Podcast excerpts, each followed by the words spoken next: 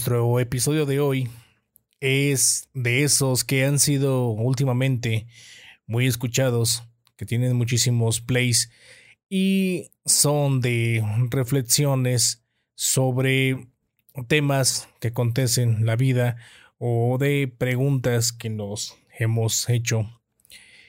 Y este episodio lo he titulado ¿Cómo ser excelente? Necesito saber quieres ser excelente en algo, no solo quiere estar bien en eso, poder arreglárselas o ganarse la vida, ni siquiera es suficiente ser rico y famoso. Muchos famosos han ganado mucho dinero, pero la mayoría de la gente no cree que su fama sea excelente. Son innegablemente exitosos, pero excelentes. La excelencia es algo completamente diferente. La mayoría de los consejos que existen son sobre cómo sobrevivir o cómo tener éxito. También es bastante bidimensional. Por un lado están las personas que le dicen que trabaje duro y sea productivo. Luego está el otro lado, las personas que le dicen que practique el cuidado personal para evitar el agotamiento. Muchos escritores de autoayuda han ganado mucho dinero tomando uno de estos lados y destrozando el otro. Esos escritores tienen éxito, pero el consejo que le dan a la gente no es excelente. Es obvio que si pasamos todo nuestro tiempo tratando de pasar el día, no creceremos. Pero también es obvio que si nos obsesionamos con ideales perfectos, nos quemaremos. Necesita entonces un equilibrio sostenible, una distribución viable de su tiempo y energía. Pero distribuir su tiempo de manera efectiva es solo el primer paso. El segundo paso es usar su tiempo de una manera que conduzca a la excelencia en lugar del mero éxito. Platón y Aristóteles pueden ayudarte con esto. Los filósofos griegos eran aristócratas adinerados que no tenían trabajos regulares Debido a que tenían mucho tiempo y mucho dinero, podían pasar toda su vida pensando en lo que realmente significa la excelencia. No tenía que preocuparse por la supervivencia, porque nacieron con ingresos, no estaban interesados en el éxito porque cuando naces rico, no es difícil tener éxito. De todo lo que hacían, fuera el objetivo, aunque probablemente no seas un aristócrata griego dinerado, Todavía tienes mucho que aprender de ellos sobre la excelencia. Primero que notaron sobre el ser humano es que incluso los ricos no son dioses. Todos tenemos un cuerpo y nuestros cuerpos tienen necesidades. Platón cuenta una historia sobre, eh, sobre esto en uno de sus diálogos llamado Fedro. Entonces, imagina al ser humano como un carro volador tirado por caballos alados. El carro tiene tres partes. Ahí está el jinete interesado en la verdad, la bondad y la belleza. Quiere volar el carro alto en el cielo, por encima de las nubes, donde se pueden descubrir estos ideales. Pero el jinete no tiene alas. Para llegar a los cielos, confía en dos caballos, uno claro y otro oscuro. El caballo ligero quiere ser bien considerado, valorando el honor y el estatus por encima de todas las cosas, responde a la culpa y al elogio. El caballo oscuro quiere disfrutar de los placeres del mundo, quiere comida, sexo, sueño y todo tipo de lujos. El caballo oscuro no tiene vergüenza, pero teme el látigo del jinete. Porque así como el caballo oscuro valora el placer, teme el dolor. El jinete puede llegar a conocer la excelencia solo si puede hacer que estos caballos vuelen el carro por encima de las nubes, pero los caballos no tienen un interés profundo en lo que hay allá arriba. El jinete debe motivarlos dándoles a los caballos lo suficiente de lo que quieren para, para que cooperen, pero no tanto como para permitirles volverse demasiado fuertes y arrastrar el carro hacia donde deseen. Si ignora a los caballos se debilitarán y se volverán desobedientes. Atiende demasiado a los caballos y ellos dirigen el espectáculo. Para lograr un tipo de excelencia que obtenga un valor genuino, tenemos que ir más allá del placer y el estatus. pero no podemos dejar atrás el placer y el estatus por completo. Este tipo de excelencia incorpora nuestras necesidades físicas y sociales, pero va más allá de ellas, acercándose al valor mismo como un ideal abstracto. Para llegar allí se necesita un equilibrio, pero ¿cómo se ve ese equilibrio? Entonces, ¿qué debemos hacer? Debemos de encontrar un buen ambiente social. Llevar el equilibrio al carro es un gran desafío para una persona, pero no es un desafío al que nos enfrentemos solos. Para Platón, la comunidad en la que vivimos nos ayuda a cuidar de, nuestros caballos. No todos cultivamos nuestra propia comida, no hacemos nuestro propio refugio y nos brindamos nuestro propio entretenimiento. Otras personas nos ayudan a satisfacer las necesidades del caballo oscuro. ¿Y cómo puede el caballo claro estar satisfecho sin otras personas que nos hagan sentir valorados y dignos? Platón sostiene que algunos roles sociales nos ayudan a valorar el carro mejor que otros. Incluso intentan hacer una lista y ponerlos todos en orden.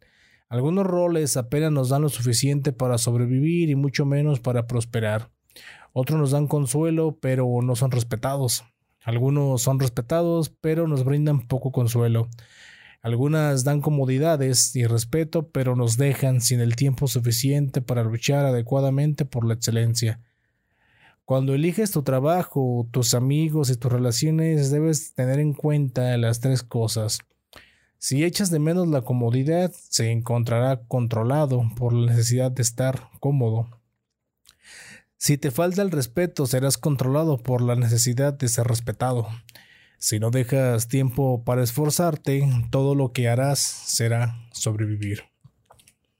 Distribuye bien tu tiempo. ¿Cómo logramos las tres cosas en una sola vida? En política, Aristóteles distingue entre ocio y juego para él el ocio es el tiempo que dedicamos a aprender y contemplar tratando de alcanzar la excelencia. El juego consiste en descansar y recuperarse. Puede ser útil pensar en el ocio de Aristóteles como crecimiento y el juego de Aristóteles como recuperación. Entonces, para Aristóteles pasamos nuestros días haciendo tres cosas, trabajo, crecimiento y recuperación. Lo difícil es que tanto el trabajo como el crecimiento cuestan tiempo y energía. Crecer requiere al menos tanta energía como trabajar. Necesitamos tiempo para recuperarnos de ambas actividades. Cuando se logró por primera vez la jornada laboral de ocho horas, había un eslogan que la acompañaba. Ocho horas para trabajar, ocho horas para descansar y ocho horas para el crecimiento. Parece que estamos obteniendo las tres cosas. El problema es que el tiempo que pasamos durmiendo no es suficiente para recuperarnos. Cuando llegamos a casa del trabajo, generalmente estamos demasiado cansados para crecer, pero no lo suficientemente cansados para ir a la cama. En cambio, tratamos de divertirnos un poco. Intentamos recuperarnos nos sentimos mal por esto. Estas últimas ocho horas son para lo que haremos. Porque no podemos nosotros mismos crecer. Pero la mayoría de las veces esto conduce al agotamiento y eso es para aquellos que de nosotros que trabajamos solo ocho horas al día y dormimos ocho horas por noche, para muchos de nosotros incluso eso es demasiado para esperar. La pésima respuesta del propio Aristóteles a la pregunta de cómo adquirir más tiempo nos dice la esclavitud no tiene por qué detenernos aquí. En estos días, la mayoría de la gente tiene que esperar a la jubilación con la esperanza de ahorrar suficiente dinero para dedicar algún tiempo al crecimiento en la vida posterior. Pero para entonces muchos de nosotros tenemos mala salud y no tenemos la energía para crecer. Lo que tenemos la energía para aprender a menudo carecemos de energía para darle un buen uso. Alternativamente podemos intentar crecer mientras somos jóvenes. Algunos de nosotros tenemos la suerte de encontrar un área en la que nos gustaría perseguir la excelencia desde una edad muy temprana. Con el apoyo de una familia sólida y un sistema escolar público sólido, podemos obtener el tiempo y los recursos que necesitamos para desarrollarnos, pero las buenas familias y las buenas escuelas no están disponibles para todos.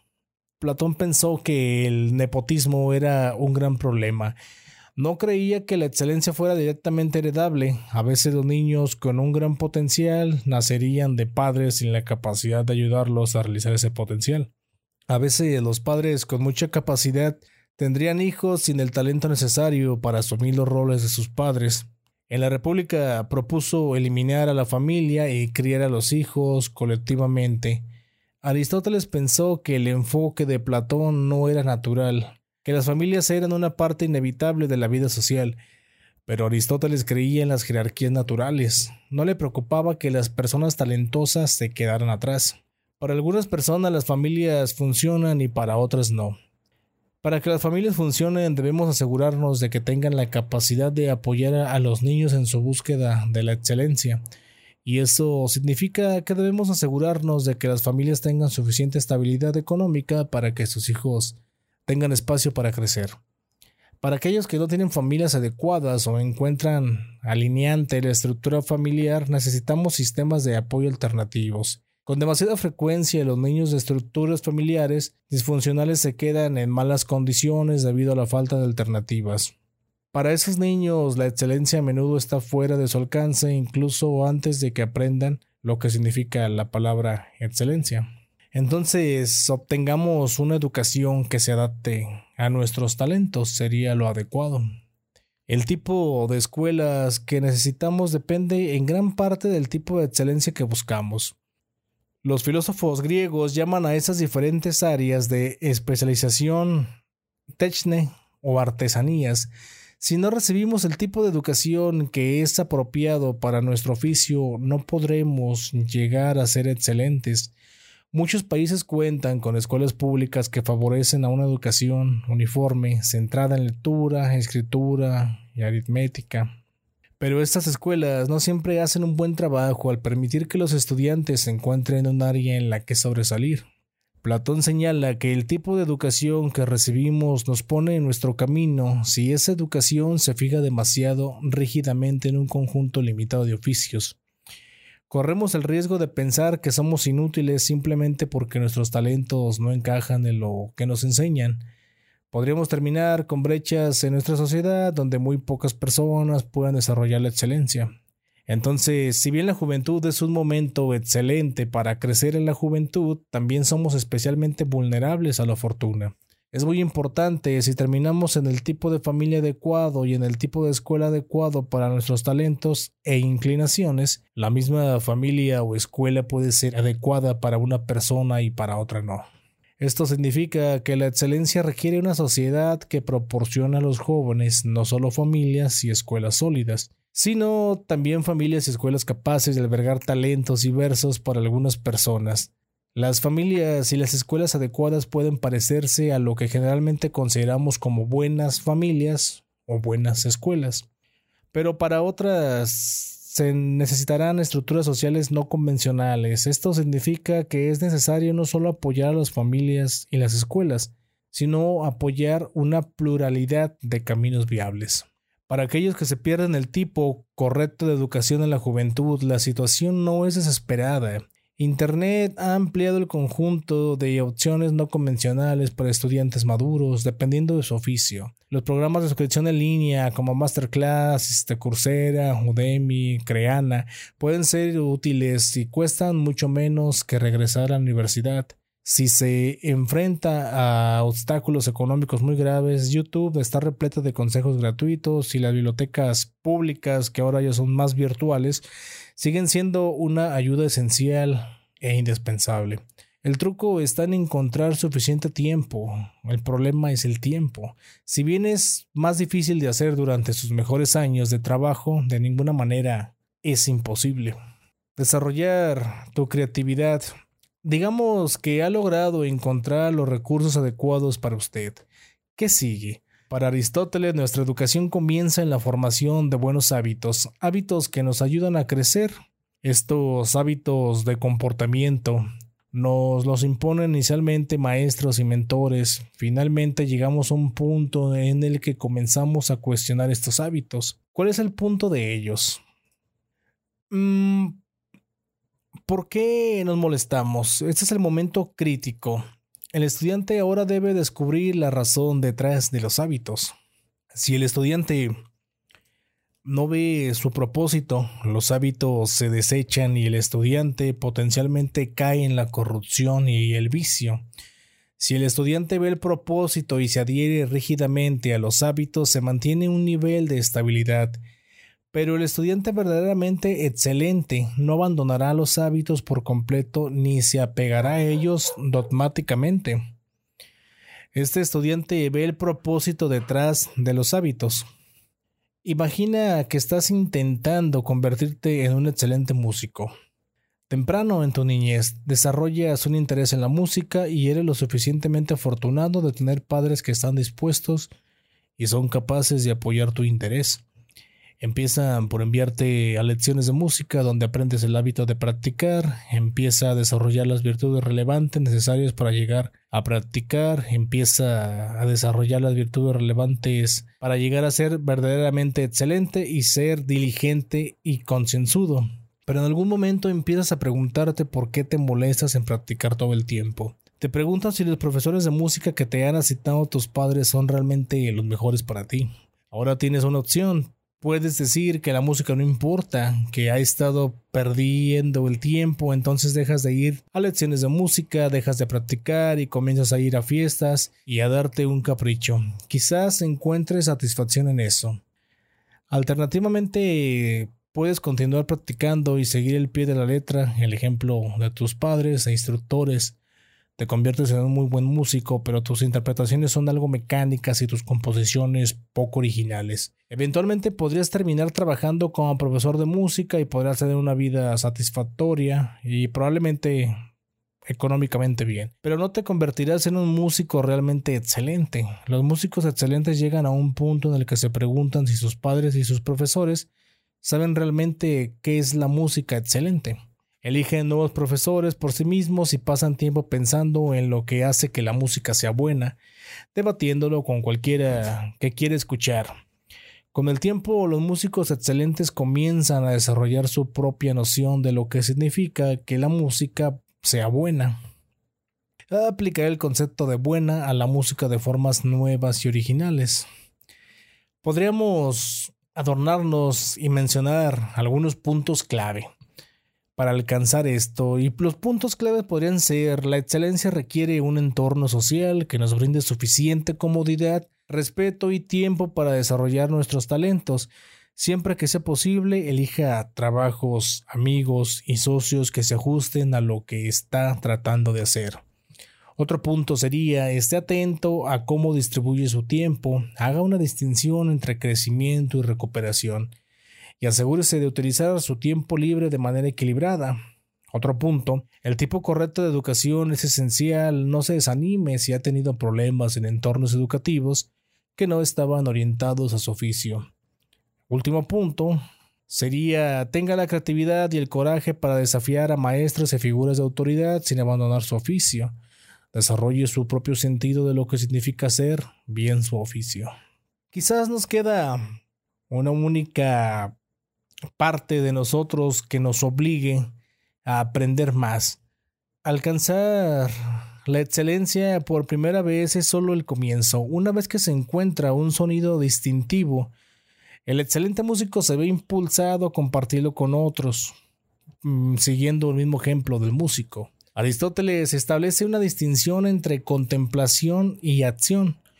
Cuando contemplamos, pensamos en lo que es bueno y lo que significa aplicar lo bueno a un oficio. Cuando actuamos, aplicamos estas ideas del bien a nuestro oficio. De esta manera, compartimos lo bueno con los demás a través de nuestro oficio. Nuestro oficio se convierte en nuestro medio para expresar la excelencia, nuestra forma de hacer que nuestra comprensión del bien cobre vida en el mundo que nos rodea. Por supuesto, cuando actuamos actuamos frente a una audiencia. Cuando realizamos un oficio, hacemos algo para que otros lo experimenten. Esto significa que una vez que empezamos a actuar, A veces a otras personas les gustará lo que estamos haciendo y a otras no. Platón pensó que la mayoría de la gente no sabría qué, era excelente si se les acercaba y les pegaba en la nariz. Para él, si a todos les gustaba lo que estás haciendo, esa es una buena razón para pensar que estás haciendo algo incorrecto. Todos conocemos personas que se sienten así con la música pop. Para estos oyentes, el hecho de que la música pop sea popular es en sí mismo un argumento en contra de su excelencia.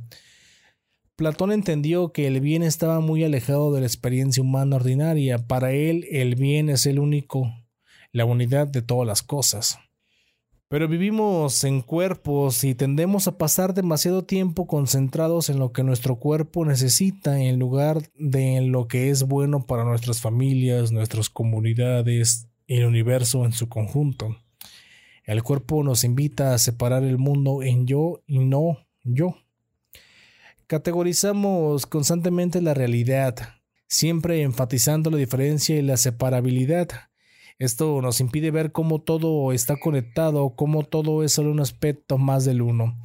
Captar esta unidad requiere que vayamos más allá de la perspectiva que surge de nuestros cuerpos, y para Platón eso solo puede lograrse mediante un gran esfuerzo filosófico. Dado que la mayoría de nosotros no dedicamos nuestro tiempo a la filosofía, la mayoría de nosotros no descubrimos esta unidad. Y eso significa que nuestro concepto humano del bien es solo una pálida imitación de la bondad verdadera. La música que la mayoría de la gente cree que es buena es solo la música que les resulta placentera, no la música que ayuda a las personas a descubrir la realidad de la unidad. Esto podría aplicarse también cuando nuestros gustos, por ser nuestros gustos, creemos que es lo mejor, cuando banalmente pueden ser unos gustos mediocres. Y si mucha gente coincide con nuestros gustos, podemos decir que también esas personas tienen gustos mediocres o son mediocres. Eh, si Platón estuviera presente hoy, podría decir que demasiadas estrellas del pop cantan sobre relaciones antagónicas con antiguos amantes, una experiencia con la que se puede relacionarse, pero que refuerza las distinciones entre uno mismo y el otro. Aristóteles lo pensó de otra manera. Para él, si la mayoría de la gente le gusta tu música, o le gustan tus gustos, probablemente estás en el camino correcto. Es posible que muchos de nosotros no nos hayamos tomado el tiempo de descubrir cómo tocar buena música o cómo tener buenos gustos, pero podemos reconocerla cuando la escuchamos. La comprensión de Aristóteles del bien era más terrenal que la de Platón. Para Aristóteles, si algo es bueno, es solo el final al que apuntan otras cosas. Por lo tanto, podemos descubrir lo que es bueno observando la naturaleza, observando a qué apuntan los procesos naturales. Pero para Platón, la excelencia requiere que vayamos más allá de la experiencia ordinaria. Para Aristóteles, la excelencia se puede descubrir fácilmente en el mundo que nos rodea si estamos dispuestos a reducir la velocidad y mirarla. Esto no quiere decir que la excelencia sea que la mayoría de la gente entienda, pero sí un gran número de personas piensa que algo es excelente. La mayoría de nosotros no estamos seguros de cuál de estas versiones es la correcta. Incluso Platón y Aristóteles piensan que siempre debemos volver a la contemplación para seguir perfeccionando nuestra comprensión de la excelencia del bien, cómo debe aplicarse a nuestra artesanía. Esto significa que nuestra educación no puede terminar. No podemos simplemente llegar a un punto en el que estemos listos para actuar para practicar nuestro oficio y seguir haciéndolo durante el resto de nuestros días. En cambio, necesitamos oscilar entre periodos de actuación y contemplación. Este, entonces, es el obstáculo final. Necesitamos poder tomar descansos de la acción y volver a la contemplación. Esto significa que en el apogeo de nuestra fama y éxito tenemos que recordar que el objetivo es la excelencia, por supuesto, también significa que tenemos que tener el éxito suficiente para estar en una posición en la que tengamos los recursos que necesitamos para permitirnos tomar ese gran descanso. Yo soy Giovanni y esto fue intempestivo. Gracias por escucharme.